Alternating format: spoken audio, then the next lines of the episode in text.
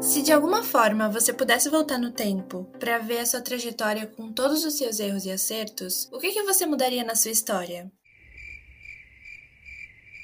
Nossa, acho que essa não é uma resposta que a gente consegue dar assim, de imediato, né? Ah, claro que não. Pensar nisso é quase uma viagem de autoconhecimento para revisitar lugares e momentos que só quem viveu sabe. É, exatamente. Eu tava pensando aqui que eu sou a protagonista e a narradora onisciente e onipresente da minha própria vida. Isso quer dizer que todas as experiências que eu tive até agora foram vividas a partir de um único ponto de vista, o meu. E mudar algum aspecto da minha história, agora que eu já vivi, parece ser a mesma coisa que alterar uma parte de quem eu sou. Se alguma coisa diferente tivesse acontecido, talvez eu não estivesse aqui hoje com vocês, por exemplo.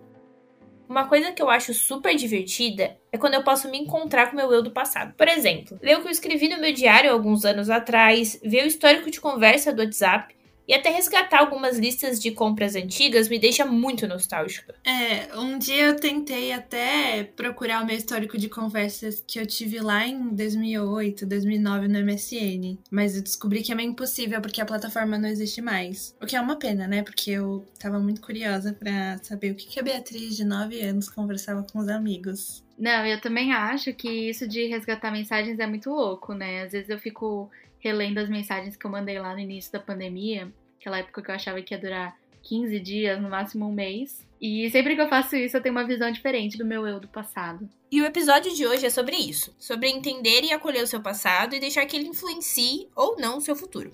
Tudo isso em uma dedicatória um pouquinho diferente. Vamos lá?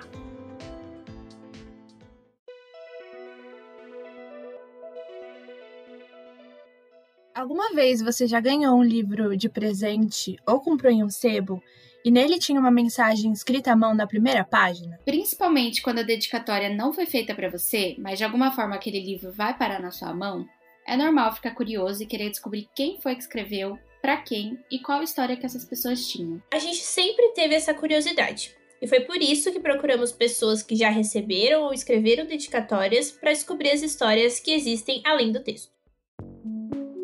Todo livro com dedicatória tem duas histórias. A do livro e a outra por trás da dedicatória. O Página Marcada conta as histórias por trás das dedicatórias em livros e é uma produção de Beatriz Cristina, Giovanna Stival e Vitória Martinelli.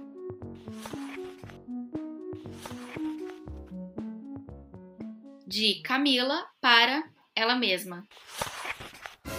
Sim, é isso mesmo que você ouviu. A história de hoje tem uma única protagonista, a Camila. Ela escolheu um livro especial e resolveu escrever uma dedicatória sobre ela e para ela. Da Camila do presente, ou melhor, do passado, para a Camila que sempre quiser revisitar essa mensagem no futuro. Um dia, enquanto ela caminhava pela rua Oscar Freire, em São Paulo, indo em direção ao consultório da psicóloga dela, a Camila parou em um sebo e encontrou um livro que estava em sua lista de leitura há um tempo. Mulheres que Correm com os Lobos, de Clarissa Pinkola Stess.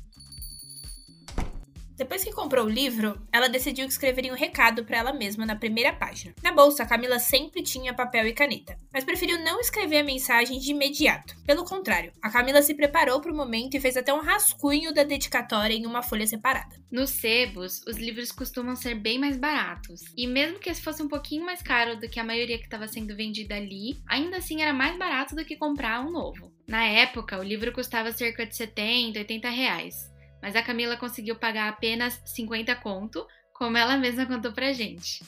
Depois de encontrar o livro, ela seguiu para o consultório da psicóloga, que era ali naquela mesma rua, e no caminho de volta para casa, ela começou a pensar no que ela escreveria nessa dedicatória. Algumas horas depois, esse aqui foi o resultado. Corremos durante muito tempo, acreditando que estávamos perdidas e sozinhas. Essa lembrança é para que não voltemos a nos esquecer ou nos duvidar. A mulher que existe em nós sabe exatamente onde vai, quem ela é e onde precisamos estar, ou, na verdade, passar. Confie nisso e aproveite nosso caminhar. Estou orgulhosa do que temos feito com tão pouco, principalmente de quem somos. Sua versão pós-adolescente, Camila, fevereiro de 2019. Um detalhe que eu achei bacana da dedicatória da Camila é que ela foi escrita no plural, como se não fosse só para ela, mas também para um grupo de mulheres que compartilha sensações ou experiências parecidas. Essa sensação de coletividade é uma coisa bastante presente no livro, principalmente nos trechos que a autora reforça que o leitor não é um único personagem. Nós somos todos os personagens daquelas histórias: o vilão, a mocinha, os elementos tentadores que estão no caminho, as chaves que trazem a salvação ou a resolução do problema. Quando a Camila escreveu essa dedicatória, ela também queria conversar com as várias versões dela mesma. Camila, agora depois de escutar sua dedicatória, uma coisa que a gente percebeu é que você escreveu usando nós, né? Então falando no plural. Você escreveu pensando em algo mais amplo? Como que foi esse processo? Pessoalmente, 2019 foi um ano muito complicado e, e esse ciclo feminino me deu muita força. Os meus momentos difíceis, eles são permeados por mulheres. Mas com relação a essa dedicatória, eu escrevo é, desde os 13, 14 anos. Eu tenho essa essa, esse flerte com a escrita. Eu sempre tive um caderninho de escrita, assim. Então eu escrevia muito, sempre escrevi bastante, sempre escrevi muitas dedicatórias, assim. A gente, esse é um costume que eu tenho entre amigos, que hoje se expandiu para presentes, assim. Eu, eu comprei um relógio pro melhor amigo e ele já me cobrou. Ele falou: Meu, eu quero minha dedicatória. não importa que não é um livro, eu espero que você mande uma dedicatória junto com o presente. Então a gente sempre teve essa coisa de se escrever dedicatórias. E acho que talvez em 2013 eu escrevi uma carta para minha eu do futuro para abrir, né, e reler, e ter toda aquela coisa é, de poder ver um, um, relato seu do passado, porque a, a, gente é um tanto de gente, né, dentro da gente. Então, tanto de pessoas que a gente amou, tanto de coisas que não deram certo, quanto do momento que a gente está passando, né? A gente muda muito depressa. Então, essa coisa de escrever o nós é, fala muito sobre isso, assim, né? De, de entender que eu sou uma coisa que não vai durar por muito tempo, logo eu vou ser outra. Então, é legal você estar tá no futuro e você lembrar daquela que você era com, é, com 18, 19 e pensar, puxa, né? Eu caminhei um tanto e eu achava que tantas coisas não eram possíveis e que tantas coisas, né, eram difíceis demais e passou. E eu tô em outro lugar agora. Por isso, igual a muitas mulheres antes e depois de mim, passei minha vida como uma criatura disfarçada. A semelhança da parentela que me precedeu, andei cambaleante em saltos altos e fui à igreja usando vestido e chapéu. No entanto, minha cauda fabulosa muitas vezes aparecia por debaixo da bainha do vestido, e minhas orelhas se contorciam até meu chapéu sair do lugar no mínimo cobrindo meus olhos e às vezes indo parar do outro lado da nave. Não me esqueci da canção daqueles anos sombrios, Hambre de Alma, a canção da alma faminta, mas também não me esqueci do alegre canto hondo, o canto profundo, cuja letra volta à nossa mente quando nos dedicamos à regeneração do espírito. Em 1992, o livro Mulheres que Correm com os Lobos: Mitos e Histórias do Arquétipo da Mulher Selvagem foi publicado. Escrito pela autora estadunidense Clarissa Pinkola Estes, que também é psicóloga e poeta, ele é o resultado de uma pesquisa que analisa os padrões de comportamento feminino a partir de histórias ancestrais e contos. Então, esse livro eu estava buscando há um tempão, foi uma indicação de uma amiga da faculdade. Ele é uma versão que não é a versão de capa dura, né? É a versão ilustrada, que tem aquela. Tem, na verdade. Não é uma, uma, uma, ilustração muito clara, na verdade, na capa, mas eu acho muito bonito. Eu, eu não escrevo muito bem em linha reta, então ele tem uma dedicatória toda né, fora do eixo. Mas eu lembro de, de ter escrito para posterior. Eu acho que a dedicatória tem essa, essa mágica, né? Eu acho que ela não é só para o momento, né? De você dar um presente escrito, uma dedicatória ela é para a posteridade, né? Para você encontrar depois esse livro, essa coisa, esse presente e você reler e lembrar daquele momento, né? Às vezes a gente perde um pouco a memória com relação ao objeto em si. Então, uma dedicatória ela carrega muita história, né? Ela carrega uma, a memória quase fotografada daquele instante. Então, foi muito por isso que eu resolvi escrever. O livro tem um total de 19 lendas tradicionais conhecidas mundialmente, como o Patinho Feio e o Barba Azul. E através dessas lendas, a Clarissa faz uma análise psicológica da construção do papel da mulher na sociedade e todos os desdobramentos que isso causa no sagrado feminino. Mesmo com 29 anos de vida, essa obra continua atual para muitas pessoas especialmente para as mulheres. A leitura desse livro gera uma identificação que às vezes parece poderosa e às vezes é um pouco aterrorizante. E um fato importante para se ter em mente para quem está pensando em começar a ler esse livro é que a protagonista da história acaba sendo a pessoa que está lendo.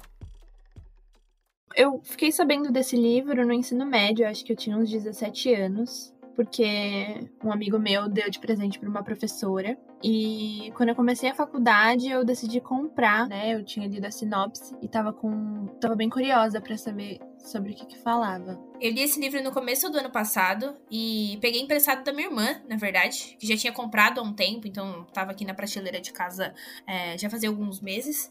E um fato curioso é que ela não terminou a leitura, mas até os capítulos que ela leu, então até onde ela chegou no livro, ela fez algumas anotações e eu também rabisquei em cima. Então, esse exemplar que a gente tem aqui em casa, ele tem é, várias marcas, né? A gente conseguiu deixar algumas, alguns recadinhos no meio das páginas. E quando eu peguei esse livro emprestado da minha irmã, ela mencionou uma coisa que eu já ouvi falar várias vezes quando as pessoas comentam sobre mulheres que correm com os lobos, que é o fato de que você precisa ouvir o chamado do livro e encontrar de fato a história para conseguir é, ler até o final, né? É, para mim isso foi muito simples. É, quando eu comecei a ler o livro, eu logo terminei assim numa leitura contínua. Eu não fiz nenhuma pausa e também não li nenhum outro livro no meio. Mas a minha irmã até hoje nunca conseguiu terminar. Cá entre nós, né? Um livro grande, pesado. É, quanto tempo que você demorou para ler? Acho que foram cinco meses mais ou menos e mesmo com as partes complexas, eu não parava a leitura. Eu fazia anotações, mas eu nunca parava de ler. Então aí deu um total de cinco meses, eu acho.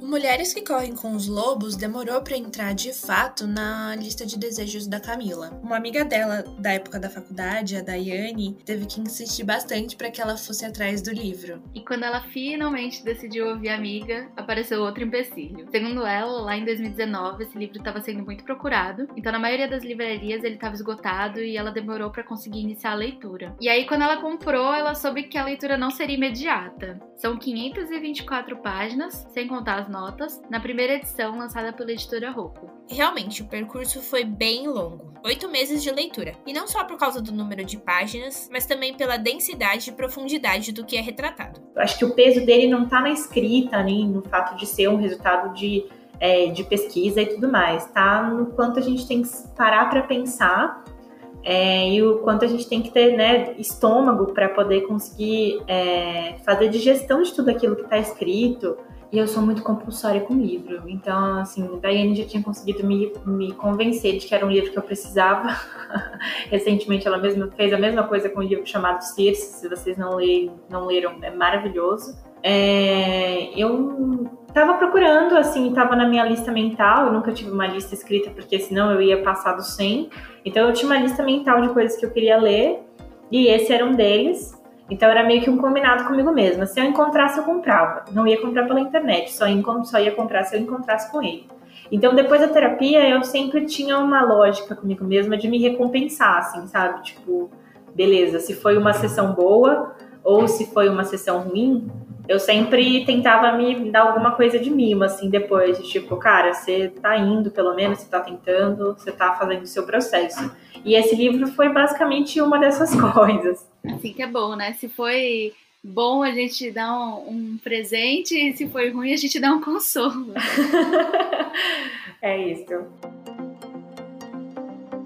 Iniciar sessões com um psicólogo não é sinônimo de ter algum transtorno psicológico ou um problema a ser resolvido. Ainda hoje existem muitos preconceitos sobre essa questão, mas na verdade, fazer terapia é um ato de autocuidado e dedicação a você mesmo. Eu comecei a fazer esse ano e, sinceramente, acho que todo mundo deveria procurar um apoio de um psicólogo, de um terapeuta. É sempre bom ter esse acompanhamento, principalmente nos tempos difíceis que a gente está vivendo. A Camila sabia bem disso e sempre teve vontade de marcar uma consulta, mas demorou um tempo para de fato começar a terapia. Durante a faculdade, ela não tinha muito tempo livre e depois de formada, ela precisou de alguns meses de planejamento financeiro para começar esse novo hábito.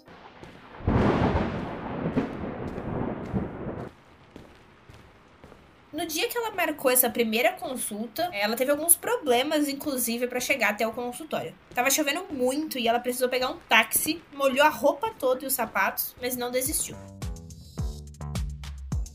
Com relação à minha terapeuta, foi uma história muito maluca, assim. Eu sou a, a, louca dos acasos, eu acho que as coisas sempre acontecem quando elas devem acontecer, né? Desde que a gente esteja aberto para que elas venham.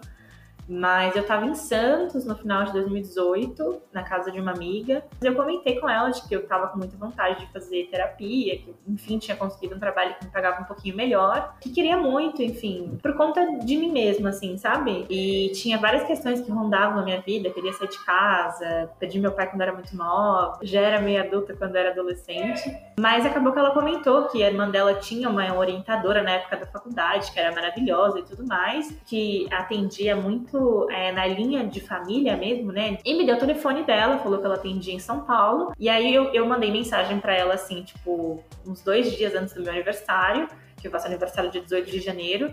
E eu mandei mensagem para ela na sexta, ela me respondeu assim, quase que imediatamente, falou que tinha na segunda-feira horário. E nesse dia que eu tinha que ir, enfim, pro consultório dela, caiu uma chuva assim, eu cheguei lá ensopada.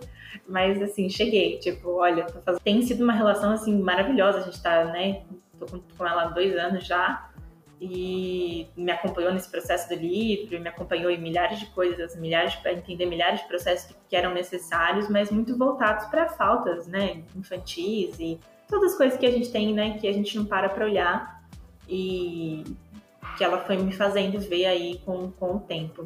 Mais ou menos um mês depois que ela começou a fazer terapia, a Camila começou a ler o livro e percebeu que a leitura era quase uma jornada terapêutica sobre a vivência dela como mulher e toda essa visão do mundo que ela tem. Inclusive, ela levou esse assunto para a psicóloga e elas comentaram alguns trechos juntas.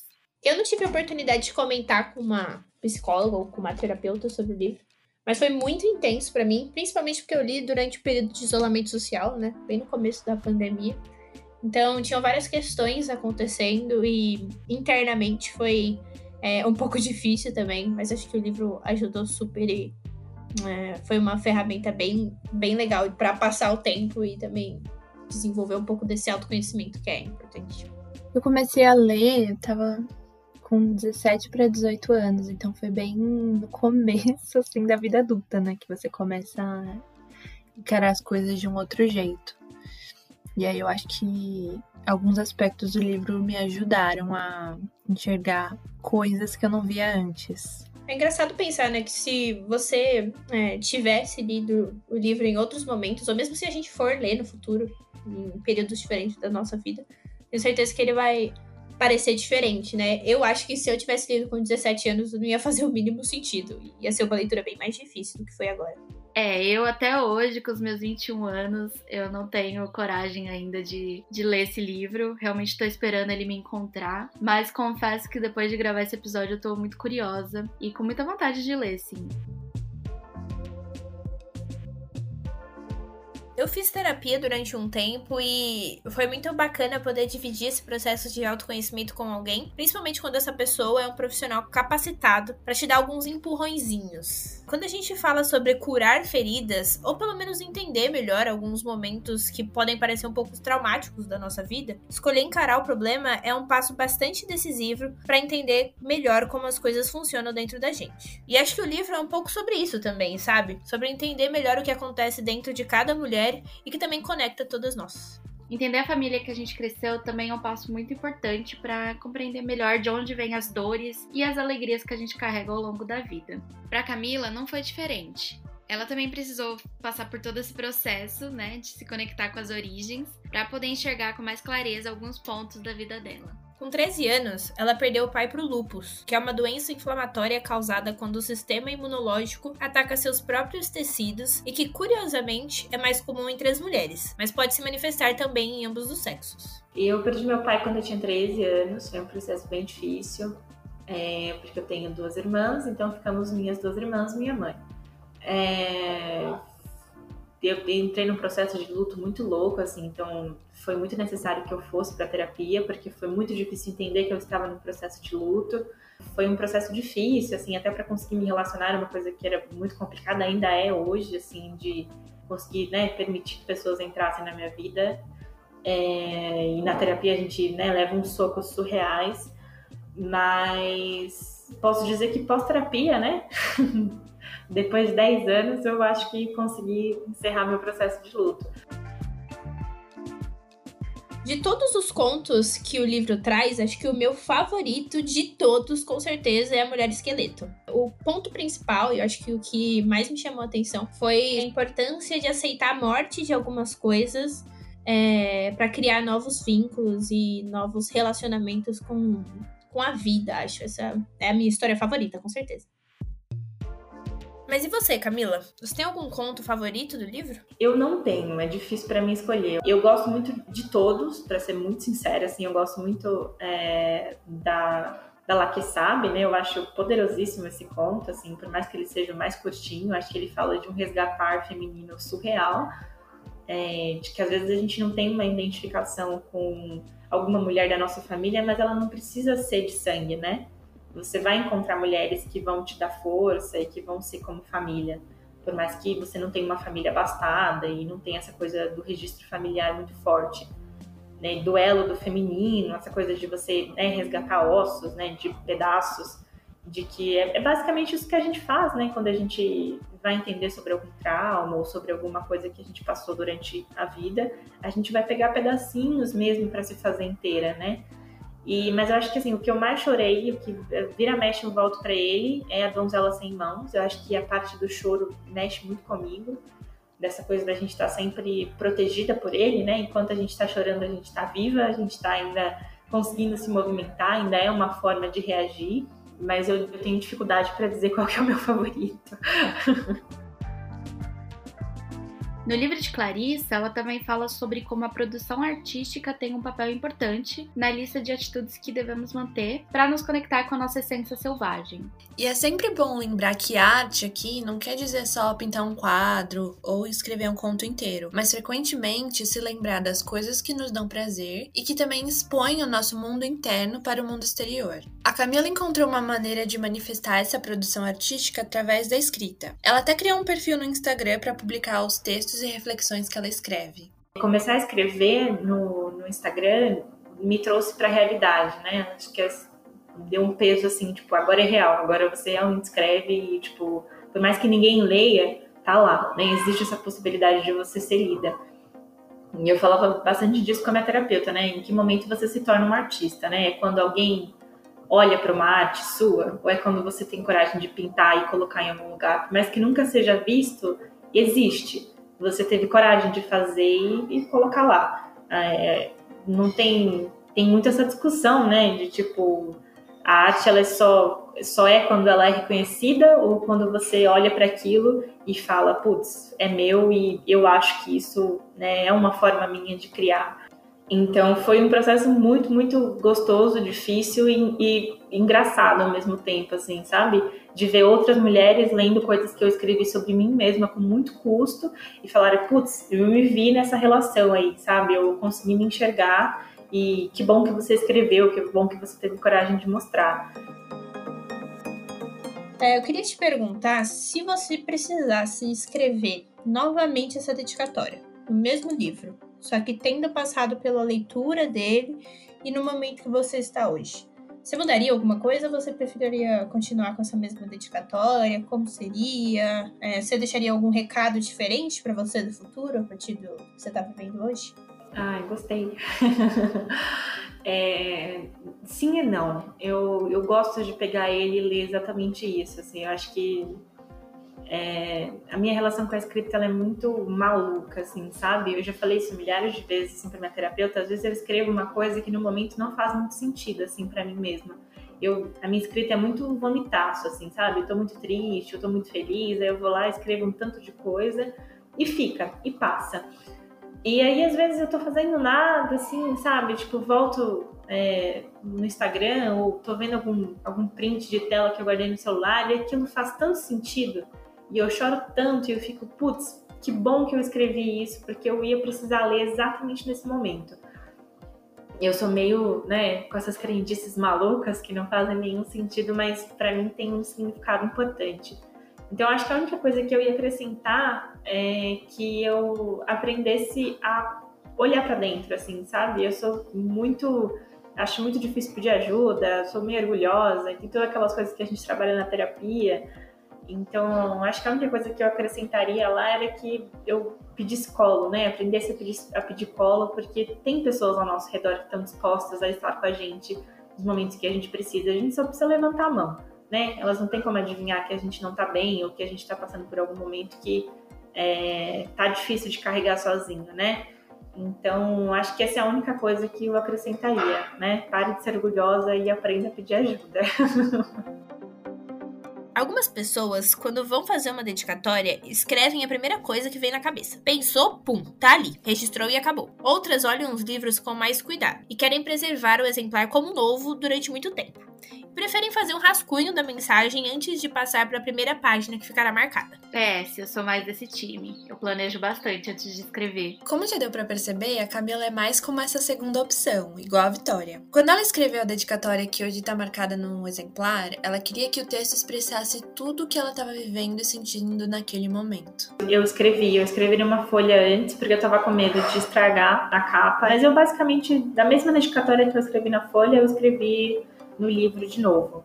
Acho que eu talvez tenha escrito no mesmo dia quando cheguei em casa, porque eu tava assim muito animada. E aí no dia seguinte, se eu não me engano, eu já tava com ele no trólebus de pendurada, lendo aquele troço de livro que é super pesado, né? Carregando para tudo quanto é lado. Nossa, e ainda por oito meses, né? Ficar carregando o livro. É, sim. Foram oito meses de briga, assim. Ele conseguiu. Cheguei, eu chorei horrores quando cheguei no final. Tentei começar a ler de novo, inclusive, não consegui. Já faz alguns meses que eu, que eu tento reler, mas acho que não é o momento de novo, né? Talvez quando as coisas estiverem um pouco mais tranquilas, que tá tudo muito pesado, né, meninas? Assim, o nosso externo tá muito denso. Então acho que mergulhar numa coisa mais pesada não, não vai funcionar para esse momento. É verdade. Eu ainda não li, eu sou a única do grupo que não li, né? A, a Gi e a Bia já, já leram. E eu queria muito ler, não sei se você me recomenda nesse momento. Eu acho que você vai sentir se você conseguir. Eu, eu falei isso, eu dei de presente para uma amiga no aniversário dela, ano passado, e foi o que eu disse para ela, assim, sabe? Ela tem uma relação com a leitura que é, é, é uma coisa assim, ela pega se ela consegue ela vai, se ela não consegue, ela abandona. Que é uma coisa que eu me crucificava muito na adolescência, né? Eu ficava tipo, você precisa terminar esse livro. E às vezes não é um livro para aquele momento da sua vida, né? Então, se você abrir e você conseguir dar conta de ir, é porque é para ir. Se você parar em alguma, algum ponto, é porque tem alguma coisa ali que mexeu e que bateu internamente em você, que talvez você deva parar para olhar. E tudo bem, sabe? Eu acho que esse é o bacana de ter a versão física, porque você pode ler ele para sempre, né? Então, é, é realmente uma jornada, assim, ele não é um livro comum, eu realmente acho que ele tem uma coisa mística, que ele abre uma portinha ali que a gente vai acabar em milhares de lugares que a gente não esperava, mas ele, ele vale a jornada, mas a gente precisa estar preparada para ele. Como a Camila disse, essa última frase dela resume muito bem tudo que a gente quis trazer aqui nesse episódio. O livro vale a jornada, mas a gente precisa estar preparada para ele. E você, ficou com vontade de ler Mulheres que Correm com os Lobos? Compartilhe sua jornada de autoconhecimento com a gente lá no nosso Instagram, arroba paginamarcada.pod. E não deixe de conhecer mais histórias por trás de dedicatórias nos outros episódios desse podcast.